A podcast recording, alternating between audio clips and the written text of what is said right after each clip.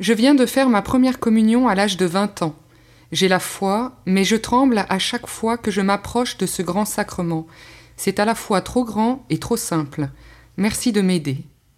Le père André Dose, diocèse de Bayonne et confesseur à Lourdes, vous répond. Des conseils humains sont bien insuffisants pour répondre à cette demande. Une trop grande crainte devant un tel sacrement ne vient pas de Dieu. C'est une véritable tentation que l'ennemi invente pour détourner les hommes. C'est ainsi qu'est né, au XVIIe siècle, un faux respect de la grandeur de cette rencontre divine, une hérésie qui a empoisonné les malheureux qu'elle a touchés. Au milieu du XIXe siècle, ce drame sévissait encore. Les curés n'ouvraient plus le tabernacle de peur des profanations. Heureusement qu'arrive le saint curé d'Ars.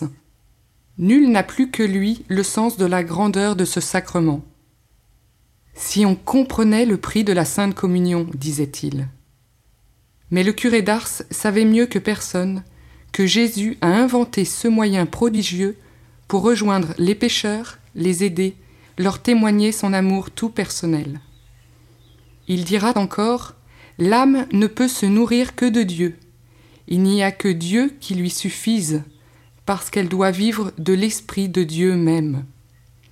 Et le Saint curé invitera ses paroissiens à communier tous les dimanches. Grande nouveauté. Saint Pidis lui donnera raison cinquante ans après. Méfions-nous de nos pensées.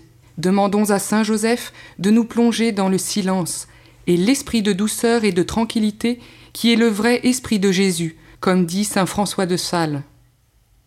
Ne cherchons pas à sentir quelque chose, l'admirable et si active mère Teresa de Calcutta ne ressentait rien.